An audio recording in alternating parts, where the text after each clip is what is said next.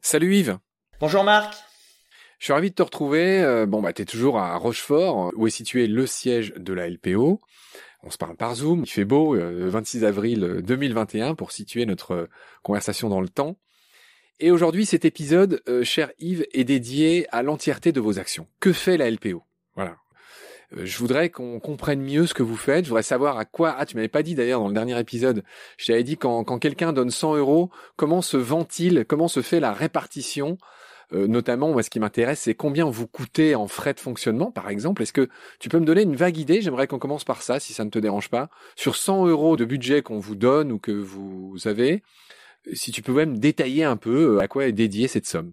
D'abord, ce qui est important de dire, c'est que tes 100 euros, on les gaspille pas au sens où 87% euh, sont affectés à l'objet social. Je ne sais pas si je suis clair, mais dans les calculs indépendants qui sont faits, nous consacrons euh, l'argent qui nous est donné non pas euh, pour du fonctionnement ou je ne sais pas quoi, Salaire, traitement? Salaire peut faire partie d'eux. Ce qui ne compte pas, c'est par exemple la collecte de rue. Quand tu mets de l'argent pour euh, payer des gens pour aller demander de l'argent, ça c'est pas de l'argent de la protection de la nature, tu vois par exemple.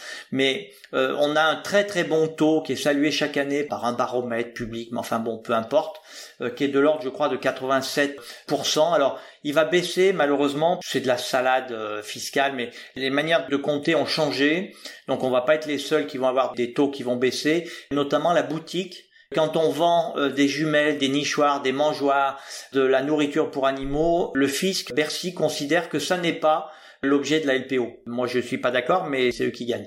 Donc, bref, ça va baisser un peu. Mais un, on gaspille pas l'argent. Euh, il est. Qui le dit? Tu as dit qu'il y a un organisme qui détermine ça chaque année? Oui, bien sûr, bien sûr. On a un commissaire au compte extérieur, évidemment. On est contrôlé. Et puis il y a un baromètre euh, public. Euh, l'organisme, je ne sais plus, mais tu le retrouveras sur le site de la LPO. Mais je trouve que le plus intéressant, c'est qu'on a fait quelque chose que moi je rêvais de faire depuis que j'étais à la Frapna, donc tu vois, 80 c'était de dire est-ce qu'on est capable de compter, de d'estimer les retombées euh, socio-économiques de toutes les activités de nos associations pour la société française? Non pas euh, en termes d'achat d'essence ou de, tu vois ce que je veux dire, ou d'achat de rames de papier, mais euh, ce qui n'est pas aujourd'hui monnayable. La connaissance, ça vaut quoi? Qu'est-ce que ça vaut la connaissance? Qu'est-ce que ça vaut l'animation gratuite? Qu'est-ce que ça vaut euh, de soigner des animaux dans un centre de soins, tu vois? Oui, c'est drôle. Ce que tu dis me fait penser aux revendications très légitimes d'ailleurs des féministes, des femmes qui disent que que c'est jamais quantifié le travail que fait une maman qui élève son enfant, par exemple. Et puis on n'aime pas, on n'a pas envie parce que c'est pas dans notre nature. On n'a pas du tout envie de dire ce que ça vaut une espèce qu'on sauve. Mais il faut être pragmatique. En matière d'assurance, la vie humaine, elle a un prix. Et on sait qu'il est moins élevé ici qu'en Angleterre. On sait à partir de combien de morts on aménage un rond-point. C'est ça, hein, excuse-moi d'être un peu abrupt. Et donc on sait ce que vaut un animal sauvé. Tu as trois valeurs. C'est un peu technique, mais c'est passionnant, je trouve. Tu as la valeur de remplacement. C'est combien de, réparation, si tu veux. J'ai un guillemot qui est, qui est mazouté. Combien ça va coûter de le nettoyer, de le relâcher? C'est la valeur commerciale Qu'est-ce que ça vaut euh, l'équivalent en poulet, en faisant en gibier euh, de l'autre côté? Et puis tu as la valeur d'attachement. Et c'est la valeur d'attachement qu'on retient au niveau international. C'est-à-dire qu'est-ce que les Français sont prêts à payer pour qu'on tue pas un loup? Ou qu'on tue pas un aigle? Ça existe, ça, tu vois. Ensuite, sur les milieux, sur les espaces, tu as les valeurs écosystémiques, ça s'appelle. On a calculé qu'est-ce que ça produit en termes de loisirs, de lutte contre le gaz à effet de serre, etc. Un hectare de forêt, un hectare de marais. Donc, bref, un cabinet extérieur est venu à étudier les comptes de la LPO et a tout regardé et a dit, et par exemple, sur la connaissance, tu vois, euh, si c'est pas les bénévoles qui faisaient, qui rentraient chaque fois qu'ils entendent euh, une espèce ou qu'ils voient une espèce, qui le rentrent dans une base de données qui fait qu'on a 70 millions de données gratuites fournies à la société, il faudrait que tu emploies 1200 personnes à temps plein. Et encore, il faudrait que ces gens ils soient formés, tu imagines, parce que avant qu'ils aient reconnu si c'est un petit guc ou un crapaud à il y a du boulot, tu vois.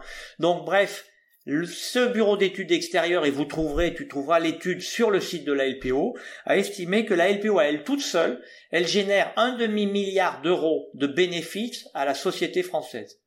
Il n'y a pas de subvention. Il y a longtemps que ça n'existe plus, les subventions, on appelle ça subvention, mais quand l'État nous donne 20 000 euros, c'est pour faire quelque chose, pour surveiller une réserve, euh, pour faire de l'animation, pour produire quelque chose. Et s'ils devaient le donner, l'État ou les collectivités, à un bureau d'études privé, ça leur reviendrait beaucoup plus cher. Donc on fait faire des grosses économies à la société, donc aux contribuables.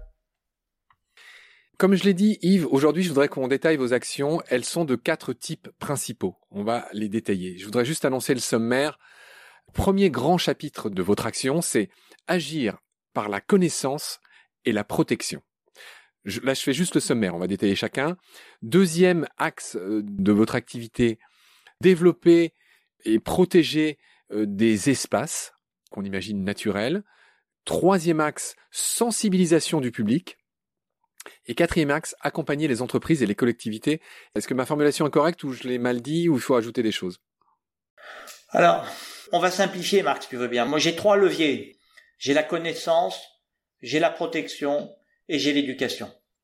Le reste, c'est des moyens. Quand on parle de, des partenariats, etc., c'est des moyens. Moi, quand je fais un partenariat avec une entreprise, c'est pas une finalité. La finalité, c'est de protéger la nature, soit par l'argent qu'elle me donne par le mécénat, soit par le changement des pratiques dans l'entreprise. Mais quoi qu'il en soit, c'est un moyen, c'est pas un objet. L'éducation est une finalité en soi. C'est un petit peu ça la différence, c'est que pour nous, c'est aussi euh, une finalité, c'est pas que la protection, parce que la LPO protège la nature euh, pour et par l'homme. On protège pas la nature euh, dans l'absolu. Et à la LPO, on aime la nature et les gens. On aime les deux. Je tiens à dire notamment tu, tu verras toutes les actions sociales qu'on fait et tout le travail qu'on fait autour du handicap. Je suis très fier de tout ce qu'on fait sur le handicap, qui touche un peu tous les domaines. C'est pas seulement de faire travailler des ESAT, hein, euh, c'est de, de développer des programmes. Par exemple, comment tu décris les oiseaux en langage des signes? Tu le sais, toi? Non. Eh ben, on est en train de le créer avec nos amis euh, grecs, euh, portugais, espagnols. Ah, c'est génial on est en train de faire le langage des signes des oiseaux. Ce que tu dis est génial, c'est-à-dire qu'il va y avoir des signes suivant les différents noms des oiseaux. Ouais. Il y en a que tu peux me faire là? Bah, je te fais le moineau. le moine, c'est comme ça, tu vois, tu ramènes le capuchon. Ah, génial, ah oui, tu fais le mouvement d'une capuche qu'on met sur la tête. Le moineau friqué, avec la tache sur la joue, c'est ça. Ah, génial tu fais ça, voilà. Tu fais le moineau. Ah ouais. Tu vois Et t'en as d'autres? Ah oui, la, la huppe, c'était trop facile. La huppe, ouais, tu mets ta main au-dessus de la tête. Ouais. Pivert, tu mimes, tu tapes sur un de tes bras avec l'autre bras, avec l'index. T'as un arbre et puis tu fais ça, tu vois Ouais, c'est génial. Ouais, c'est très beau. La mésange charbonnière avec sa bavette ici, là, tu vois Ouais. Donc la mésange charbonnière, elle a le noir là et la bavette là. Alors ça, c'est d'une infinie poésie ce que tu me racontes. Vous êtes en train d'inventer des signes pour les différents oiseaux avec d'autres pays et ce que oui tous les signes que vous choisissez sont internationaux? Exactement parce que moi j'en reviens pas que ce soit pas un langage international le langage des signes, tu vois, parce que ça aurait dû être ça, enfin évidemment. Oui, c'est vrai qu'il y a mais il y a deux grandes écoles, je crois qu'il y a les européens et les états-uniens. Ouais. Non mais la grosse difficulté qu'on a c'est qu'en langage des signes tu utilises beaucoup les lettres aussi, tu vois. Par exemple pour dire verdier en français, un verdier, c'est un oiseau qu'est-ce que tu peux en dire, tu vois? Il n'y a pas de caractéristique à part qu'il est vert, comme on dit. tu vois, je te fais le V euh, en langage des signes. Ouais. Et en Angleterre, tu dis green, tu vois? Là, on est un peu coincé par certains trucs, mais on va y arriver. Vous allez galérer. T'imagines la citelle torche-peau ou d'autres oiseaux, ça va être difficile. Non, non, c'est la seule qui est la tête en bas avec le. Non, non, on va y arriver, mais c'est juste génial et on fait des sorties déjà hein, avec des guides. Ah, c'est génial. Interprète. On est très fiers de ça, mais. Tu m'inviteras, j'aimerais bien, j'aimerais bien voir comment ça se passe si vous faites des sorties avec, des vrais sourds-muets, alors. Oui, oui, bien sûr. Ah oui, non, c'est pas mal ça. Ah oui, c'est très beau. Alors, je, je triche un peu parce que mon petit-fils est sourd. Ça me motive un peu, mais... Non, non, c'est pas tricher, mais tu as un intérêt personnel. Ouais, ouais, ouais. Une... bah, C'est-à-dire que moi, quand je lui montrais les oiseaux dans le jardin, je pouvais pas euh, lui faire... La... Il y a, y a rien, si tu vas sur les Helix, tu sais, les signes de... les, les sites qui sont dédiés et tu fais oiseau et tu vas voir que t'as quasi rien. T'as rien, ils font l'oiseau, mais l'oiseau, euh, ça veut tout dire, tu vois, et, rien dire. Donc du coup, euh, c'est tout un manque euh, qu'on est en train de, compenser. Mais je reviens aux, aux activités de la LPO, si tu veux, pour la connaissance, c'est la base. C'est-à-dire que aujourd'hui, alors je suis un petit peu agacé par le fait que quand la, la presse euh, qui te dit euh, liste rouge de l'UICN, euh, annonce de 30% des oiseaux agricoles en moins en 15 ans, etc. La LPO est pas du tout citée ni associée aux communications alors que c'est celle qui fournit les données, tu vois. Donc ça, ça m'agace un peu parce que on fournit toute la matière, mais en France, les sciences participatives, que ce soit dans ce domaine-là, ou la cuisine, ou la santé, ou ce que tu veux, fournit la matière, mais l'argent public va aux organismes de recherche, il va pas du tout aux fournisseurs de données. Depuis 2016, avec ton ami Alain Bougrain-Dubourg, c'est lui qui a instillé, qui a impulsé la création d'un comité scientifique et technique bah, chez vous, à la LPO. Je voudrais que tu me dises en quelques phrases alors pourquoi en fait? C'est précisément pour ce que tu viens de dire? Non, pas que. Alors la LPO, assez bizarrement, a presque attendu 100 ans pour créer un conseil scientifique et technique, ce qui est quand même étonnant pour une grande association euh, de notoriété publique. Mais il se trouve que les cordonniers sont toujours les moins bien chaussés et qu'on a beaucoup de scientifiques en fait à l'intérieur de la LPO et on a beaucoup de programmes scientifiques. Et donc sans doute qu'on se sentait euh, pas le besoin.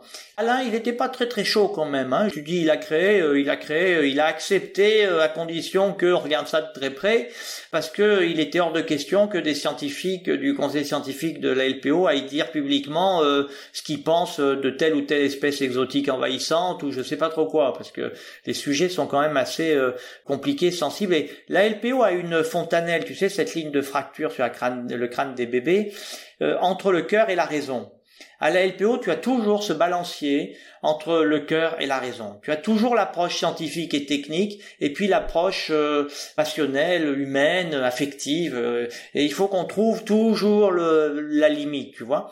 Et donc, le conseil scientifique, il a été créé pour donner un regard extérieur, des expertises. Ben, le dernier qu'on vient de faire, c'est sur les chats. Je sais que c'est un sujet qui t'intéresse puisque tu l'as traité.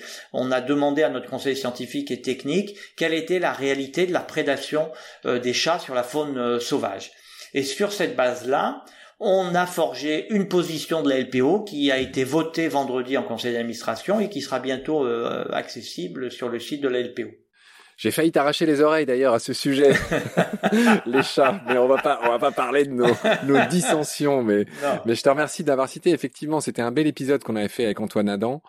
Tu disais que tu étais agacé parce que personne vous citait, et nous, on vous avait très largement cité, et on s'était beaucoup inspiré de votre article, qui était une réponse. Cet article si complet sur les chats que vous avez fait, c'était la réponse à un certain nombre d'adhérents.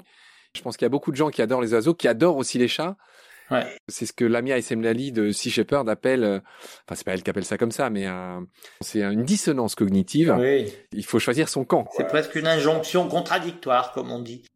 Oui, c'est, oui, c'est ça. Non, mais on la gère très bien. Comme je t'ai dit, on aime les gens et, donc on est capable de, de, dire que oui, on peut avoir un chat et aimer les oiseaux. Enfin, c'est pas. Euh, mais ça, ça, c'est aussi nos ennemis qui essayent d'appuyer là où ils pensent que ça fait mal. Hein, donc. Euh... Ça vient aussi des provocations du président de la Fédération nationale des chasseurs qui avait dit que euh, il pensait qu'il fallait euh, piéger tous les chats et que d'ailleurs la LPO était d'accord. Il a, fait une déclaration publique comme ça pour nous, pour essayer de nous embêter. Cet épisode, Yves, est dédié à l'entièreté de vos actions. Que fait la LPO Voilà. Euh, je voudrais qu'on comprenne mieux ce que vous faites. Le premier chapitre, je ne sais pas comment on va appeler ça, le premier secteur dans lequel vous œuvrez, c'est tout simplement la connaissance. Alors je veux bien que tu me détailles ce qui se fait à la LPO de manière concrète. Oui, la connaissance c'est la base de tout parce que tu peux pas agir si tu connais pas euh, de quoi tu parles. Ce qui est bien, c'est que la LPO est suffisamment ancienne pour avoir accumulé des données pendant des dizaines d'années et donc pour voir l'évolution de l'état de conservation des différentes espèces. Et l'oiseau, c'est un très bon indicateur. En écologie, on appelle ça un indicateur sensible parce que c'est un très bon indicateur de la qualité des écosystèmes parce que tu as tous les régimes alimentaires sous toutes les latitudes, dans tous les types de milieux. Et donc, il se trouve que nous, on, comme on est spécialisé dans l'oiseau, on a euh, un outil de suivi de l'état de la biodive. Alors avec les sciences participatives, hein, parce qu'on mobilise tout le monde. On avait fait euh, d'ailleurs au premier confinement, on a invité tous les Français euh, dans une opération qu'on appelait confiner mais aux aguets, en disant vous êtes euh, chez vous, ben regardez par la fenêtre et dites-nous ce que vous voyez pendant une heure. Et on a eu des, des centaines de milliers de données, et cette masse-là nous permet d'avoir une bonne connaissance sur le sur le long terme. Mais en ce moment, on lance une opération sur les hérissons, tu vois, parce que bien sûr, on fait pas que on fait pas que les, que les oiseaux. Oui, l'opération hérisson, elle s'appelle comment? Elle doit avoir un nom rigolo. Mission hérisson. C'est quoi le problème avec les hérissons? Bah, Le problème, c'est que le hérisson euh, se casse la figure. En fait, cette espèce-là est assez méconnue. Finalement, elle est, elle est banale, tout le monde la voit, mais euh, elle est assez méconnue au niveau dynamique de population euh, parce qu'elle est pas facile. Elle est nocturne, hein, donc déjà. Et on demande à tout le monde de mettre des pièges dans son jardin. Alors quand je dis des pièges, c'est en fait un un tapis marquant, c'est-à-dire quand le hérisson passe dessus, tu as la trace tu vois, tu as son empreinte de patte. Et donc on essaye de voir euh, combien il y en a. On a beaucoup de victimes de par les voitures, ça tu dois le voir euh, sur la route, hein, c'est une catastrophe. Et puis on en a beaucoup trop par les tondeuses à gazon. Euh, je, je, je profite de, de l'occasion qui m'est donnée pour dire à tout le monde à quel point c'est bien de laisser au moins la moitié de son jardin quand on a la chance d'en avoir un pas tondu. La tondeuse c'est une vraie catastrophe et si tu tonds pas, tu vas avoir des tas d'insectes, des hérissons. Tu me fais penser qu'il faut que j'entretienne mon père là-dessus. Et c'est vrai que c'est un combat perdu d'avance. moi-même, moi-même, j'ai mis quelques années pour arrêter cette espèce de folie meurtrière. Non, non, c'est fou. Juste pour le plaisir d'avoir un gazon tout ras euh, à l'anglaise, là. Alors que tu fais une petite, euh, un petit chemin dedans. Tu vois, tu peux très bien laisser pousser ton herbe et puis passer uniquement un petit chemin, un cheminement au milieu, et c'est génial. Mais oui, oui, oui, c'est encore une fois, c'est, faut changer les mentalités. Enfin, c'est pas gagné, quoi. Ah oui, vraiment. Ok, donc ça c'était le grand chapitre. Connaissance, oui, oui. Connaissance. Alors, il y en a une deuxième, et c'est peut-être celle pour laquelle vous êtes le plus connu, c'est la partie protection. Je veux bien que tu me détailles les différents secteurs de la protection dans lesquels vous œuvrez. Ouais. D'abord dire qu'effectivement la LPO c'est une association de protection de la nature, c'est-à-dire c'est une association militante qui a pour objectif, on n'est pas des simples gestionnaires, on est des protecteurs. Donc il faut qu'on gagne, il faut qu'on gagne des espaces naturels euh, protégés, il faut qu'on gagne des espèces, il faut qu'on sauve des espèces. Donc tu as euh, tout un champ qui est un champ d'acquisition, de gestion d'espaces naturels. On acquiert dès qu'on peut des milieux humides par exemple ou des forêts pour les protéger, pour protéger la faune et la flore qui sont euh, dedans. On a beaucoup d'actions de juridiques alors attends, je repense à nos amis chasseurs, on en a déjà beaucoup parlé, je vais pas... On va surtout pas en refaire des caisses, mais il y a un truc qui s'appelle le droit de passage. Donc est-ce que quand tu achètes un terrain, est-ce que pour autant tu es prémuni contre le fait qu'il y a des gens qui viennent dessus, ben, notamment des chasseurs, ça peut être des promeneurs, des randonneurs, que sais-je?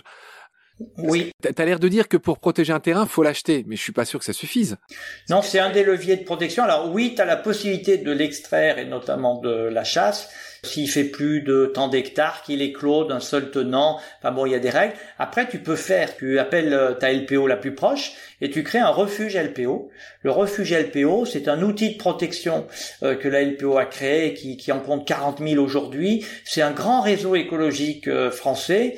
Alors on a zéro chasse, zéro pêche, zéro pesticide, mais ça, la législation a fini par nous rattraper. On donne des conseils. Il y a des réseaux de voisins qui sont mis en place. Il y a une lettre d'information. Donc ça, c'est le refuge euh, LPO. C'est un mode. Ce que les gens, quand les gens ils viennent nous voir, ils nous demandent, mais qu'est-ce que je peux faire moi concrètement?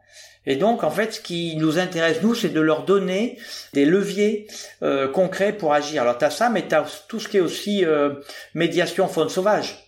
On a des gens qui viennent nous voir parce qu'il y a le pic vert qui attaque les volets et qu'ils n'ont pas envie de flinguer le pic vert, ou parce que ils ont des chauves-souris qui se sont installées dans le grenier et que ça fait plein de guano et que ça les ennuie. Qu'est-ce qu'ils peuvent faire?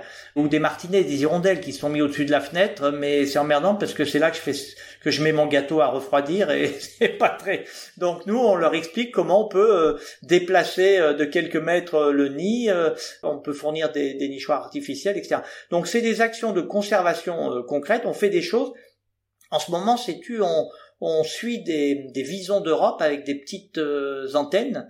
On en a euh, pucé, on les a attrapés, on leur a mis une puce et avec l'antenne, on suit pour voir où ils sont. Et j'ai une très bonne nouvelle à te donner. On a un mâle qui est à moins de 100 mètres d'une femelle. Et donc on est très content parce qu'on se dit que peut-être cette année, le couple va se former, ce qui serait vraiment exceptionnel. Tu flattes ton côté entremetteur. Oui, c'est ça exactement. Ah ben, on n'a pas les petites annonces dans l'Oiseau Magazine, mais j'y reviendrai. Et puis on a euh, des actions, par exemple, tu as des centaines de bénévoles qui vont identifier là où nichent les busards, les fameux busards, ces grands rapaces, qui nichent par terre au milieu des, grandes plaines agricoles. Ils regardent où le rapace va en accord avec l'agriculteur, ils vont mettre des bottes de paille autour pour que quand l'agriculteur passe la moissonneuse batteuse, il les broie pas, tu vois, il fasse le tour. Euh, c'est des actions euh, concrètes, on a des actions militantes. On va euh, avec Alain Bougrain-Dubourg, on va s'interposer contre des tireurs. Des hommes en slip, armés de fourches. Ouais, entre autres, mais aussi des gens avec des des tracteurs pleins de lisiers à notre attention parce que en fait on veut pas qu'ils tirent dans les nids de corvidés Ah, je veux bien que tu me dises un mot là-dessus. C'est Léa Colobert, cette jeune cinéaste animalière qui m'avait attiré mon attention là-dessus. Elle m'avait parlé des corbetières, c'est le mot qui m'est fait penser. Alors je comprends, je pige pas pourquoi on tire sur les nids de corbeaux parce qu'ils font du bruit. Alors on tire sur les, sur, alors pas sur les nids eux-mêmes, ils ont pas le droit, donc ils tirent autour. Mais ça fait que t'as les jeunes qui retrouvent, euh, qui crèvent de faim euh, dans le nid puisque les parents sont tirés. Non, c'est en fait des problèmes de proximité agricole.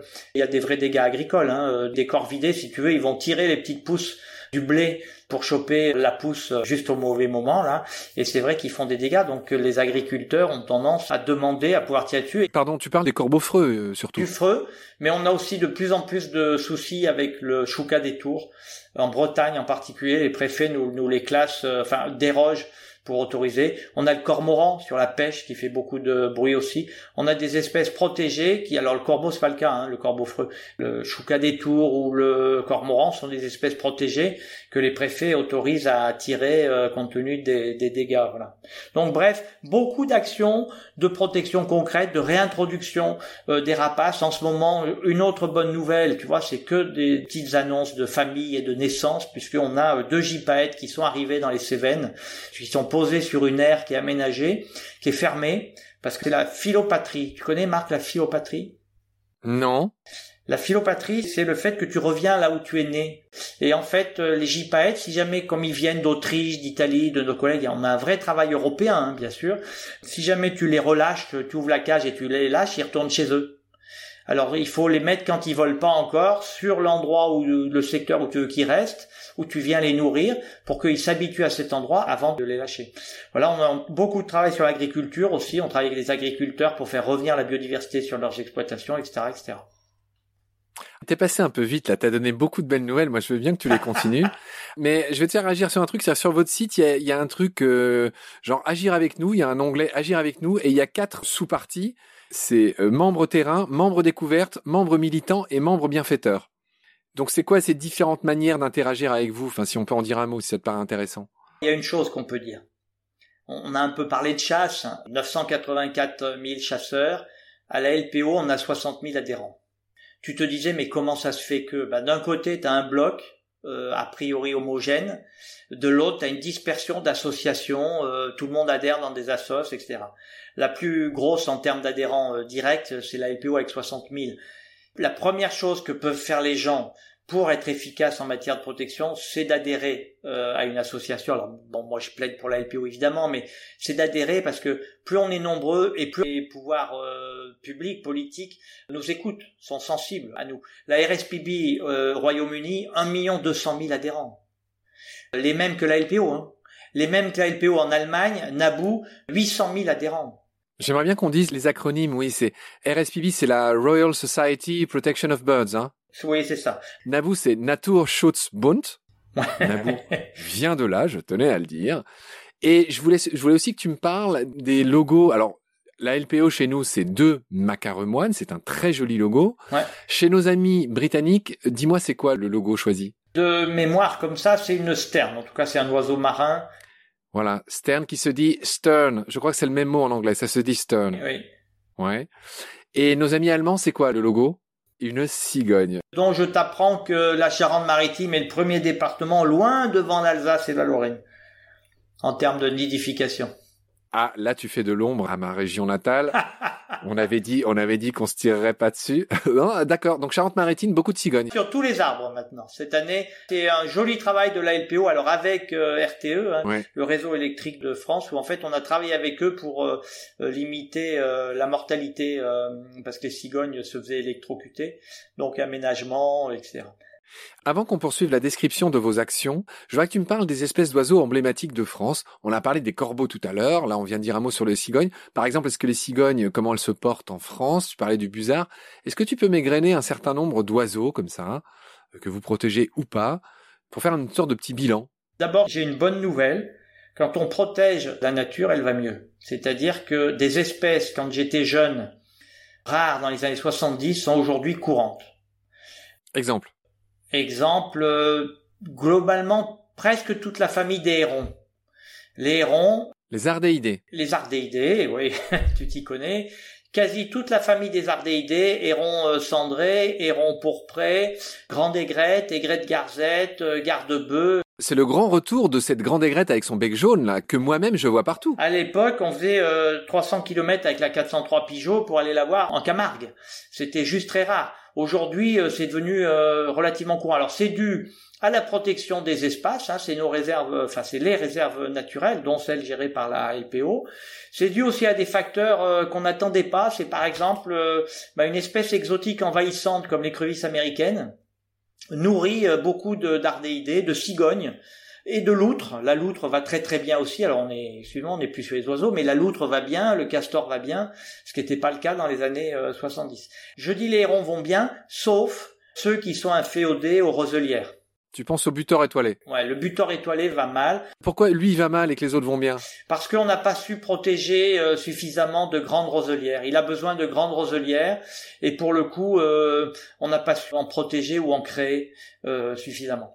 Les rapaces vont bien, globalement. Tu retrouves des faucons pèlerins qui avaient quasi disparu, les vautours qu'on a réintroduits grâce aux frères Terrasse, Michel et Jean-François dans, dans les Cévennes au départ, tu m'as fait l'honneur d'écouter certains des épisodes Vautour et, et ouais, c'est vrai. Et puis tu as euh, la connexion est faite. On a un programme européen qui s'appelle Jeep Connect euh, qu'on propose là, et notre idée c'est de faire la jonction entre les différentes populations, entre les Pyrénées, le Massif central et les Alpes et la Haute-Savoie, et donc nos amis autrichiens, enfin suisses, autrichiens, etc.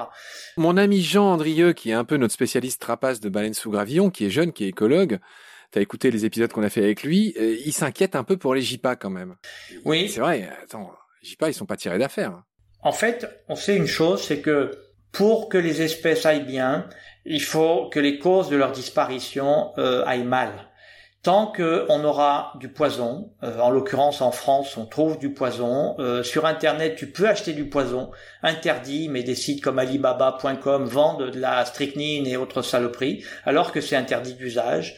Euh, tant que tu auras des fêlés qui tirent sur tout ce qui bouge, tant que tu auras des raticides utilisés à tort et à travers, diclofénac, enfin je t'en passe, et des meilleurs.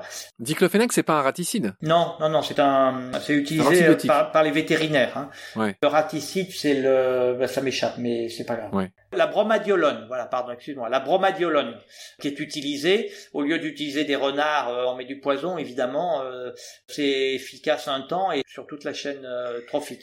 Mais je reviens donc sur les oiseaux, des rapaces vont mieux, des hérons vont mieux, les cigognes vont mieux. Mais ceux dont tu m'as pas parlé, c'est quand même ceux que tout le monde aime et connaît, c'est tous les petits passereaux des jardins. Et là, j'ai l'impression qu'ils vont. Ah bah là, je t'en ai pas parlé parce que j'ai gardé les mauvaises nouvelles pour la fin. Ah pardon, excuse-moi Yves. Alors alors déroule comme tu avais prévu. Ceux qui se cassent la figure, c'est tous les oiseaux inféodés au milieu agricole et au milieu urbain. Alors pas tous, parce que tu as des opportunistes comme le pigeon ramier qui vont très bien, la pie euh, va assez bien, euh, mais euh, les oiseaux comme le moineau friqué qui était pourtant courant il n'y a pas si longtemps, celui qui a la tache marron sur la sur la joue, disparaissent à la vitesse grand V. Donc ça, c'est une perte d'habitat pour eux. C'est parce qu'en fait, tu as une perte d'habitat et puis tu as des problèmes d'alimentation. Tous les oiseaux inféodés au milieu agricole, les pires, qui sait qu'on a perdu un oiseau en France métropolitaine l'année dernière? Ça empêche qui de dormir? Personne. Et pourtant, on a perdu un oiseau. C'est comme si on t'avait dit que euh, a perdu Notre-Dame, la cathédrale. Mais personne n'en a rien à faire. On a perdu la pigrièche à poitrine rose, disparue de France l'année dernière. Euh, la dernière nidification, c'était il y a deux ans. Et on sait pourquoi c'est les pesticides, c'est les lotissements à perte de vue, donc euh, artificialisation, destruction des milieux, euh, perte. Alors pour les insectivores, il y a plus d'insectes et quand ils, en, ils restent, ils sont empoisonnés. Et pour les granivores, ben, euh, enrobés, euh, etc. Donc les espèces sont des indicateurs, encore une fois. Donc c'est pour ça que les réintroductions, faut être très prudent, parce que si tu réintroduis sans avoir enlevé la cause de la disparition, tu vas faire que reproduire le malheur, tu vois.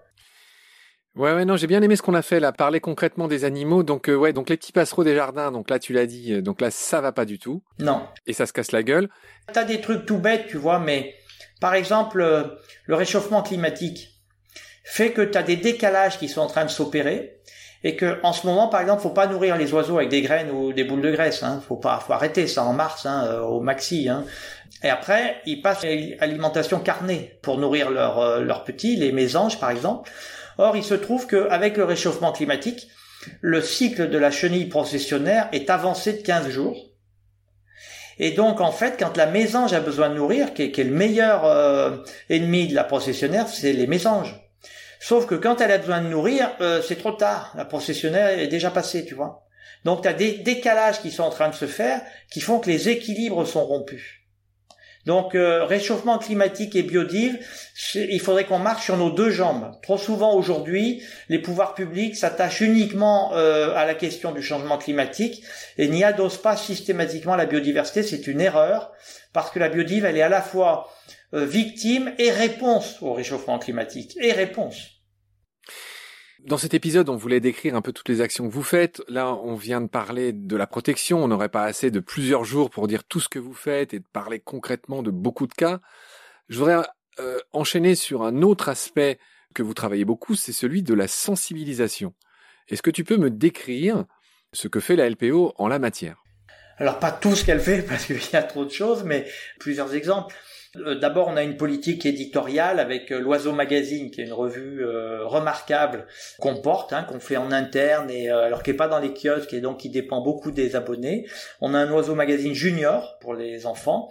On a une revue pour les spécialistes qui s'appelle Ornithos. c'est vraiment les pointus hein, qui vont aller chercher la petite bête, je vais dire, les scientifiques et etc. Une politique éditoriale, bien sûr, sur le, site de, la LPO, les, réseaux sociaux beaucoup d'outils pédagogiques. On crée des outils pédagogiques, on les fabrique notamment, et ensuite on les vend à la boutique de la LPO. Hein. On a euh, toute une action, euh, alors les animations, j'aurais peut-être dû commencer par là, parce que des, des milliers, alors en période hors, Covid, parce que là, euh, euh, le secteur de l'animation est celui qui a le plus ramassé hein, à cause de la Covid, hein, puisqu'on peut pas conduire les, les animations. Mais sinon, on a euh, beaucoup, beaucoup d'animations, non seulement dans, dans, les écoles, mais aussi auprès des adultes, hein, le, le week-end.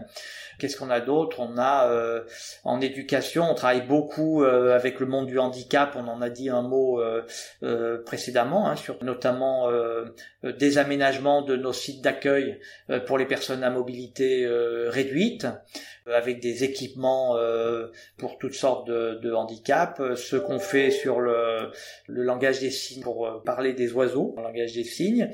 En éducation, on a des mâles, on fait des mâles pédagogiques, beaucoup, etc., euh, etc. On avait parlé de, de, la connaissance, on avait parlé de la protection, là on vient de parler de la sensibilisation.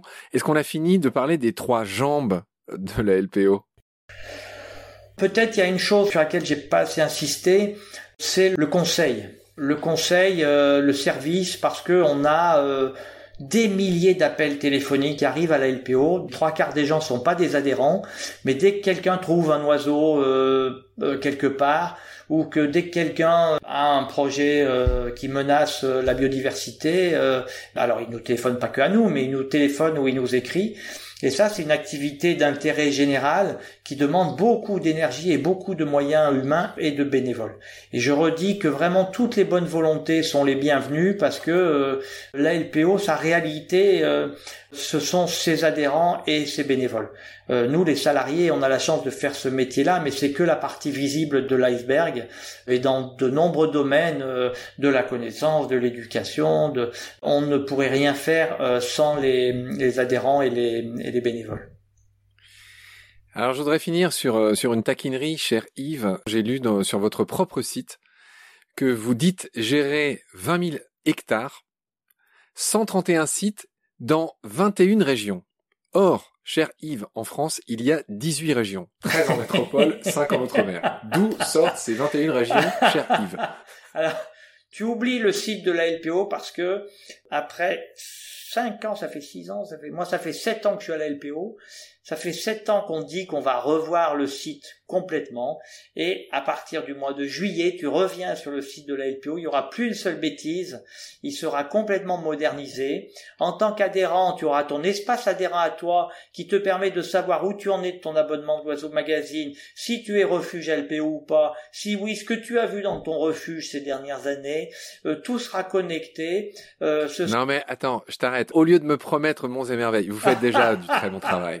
C'était une taquinerie. La vraie réponse que j'attendais de ta part, c'est oui, ok, attends, je vais noter. Et l'auteur de cette faute sera pendu demain à l'aube, par exemple.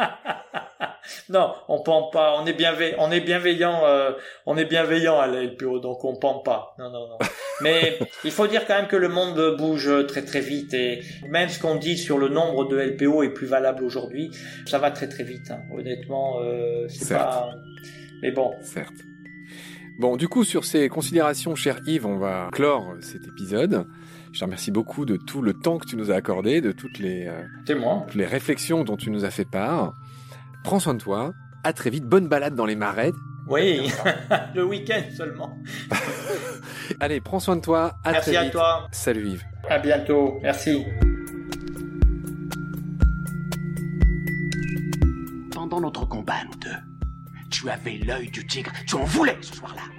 Il faut que tu retrouves ça maintenant. Et la seule façon, c'est de recommencer au commencement. Tu vois ce que je veux dire?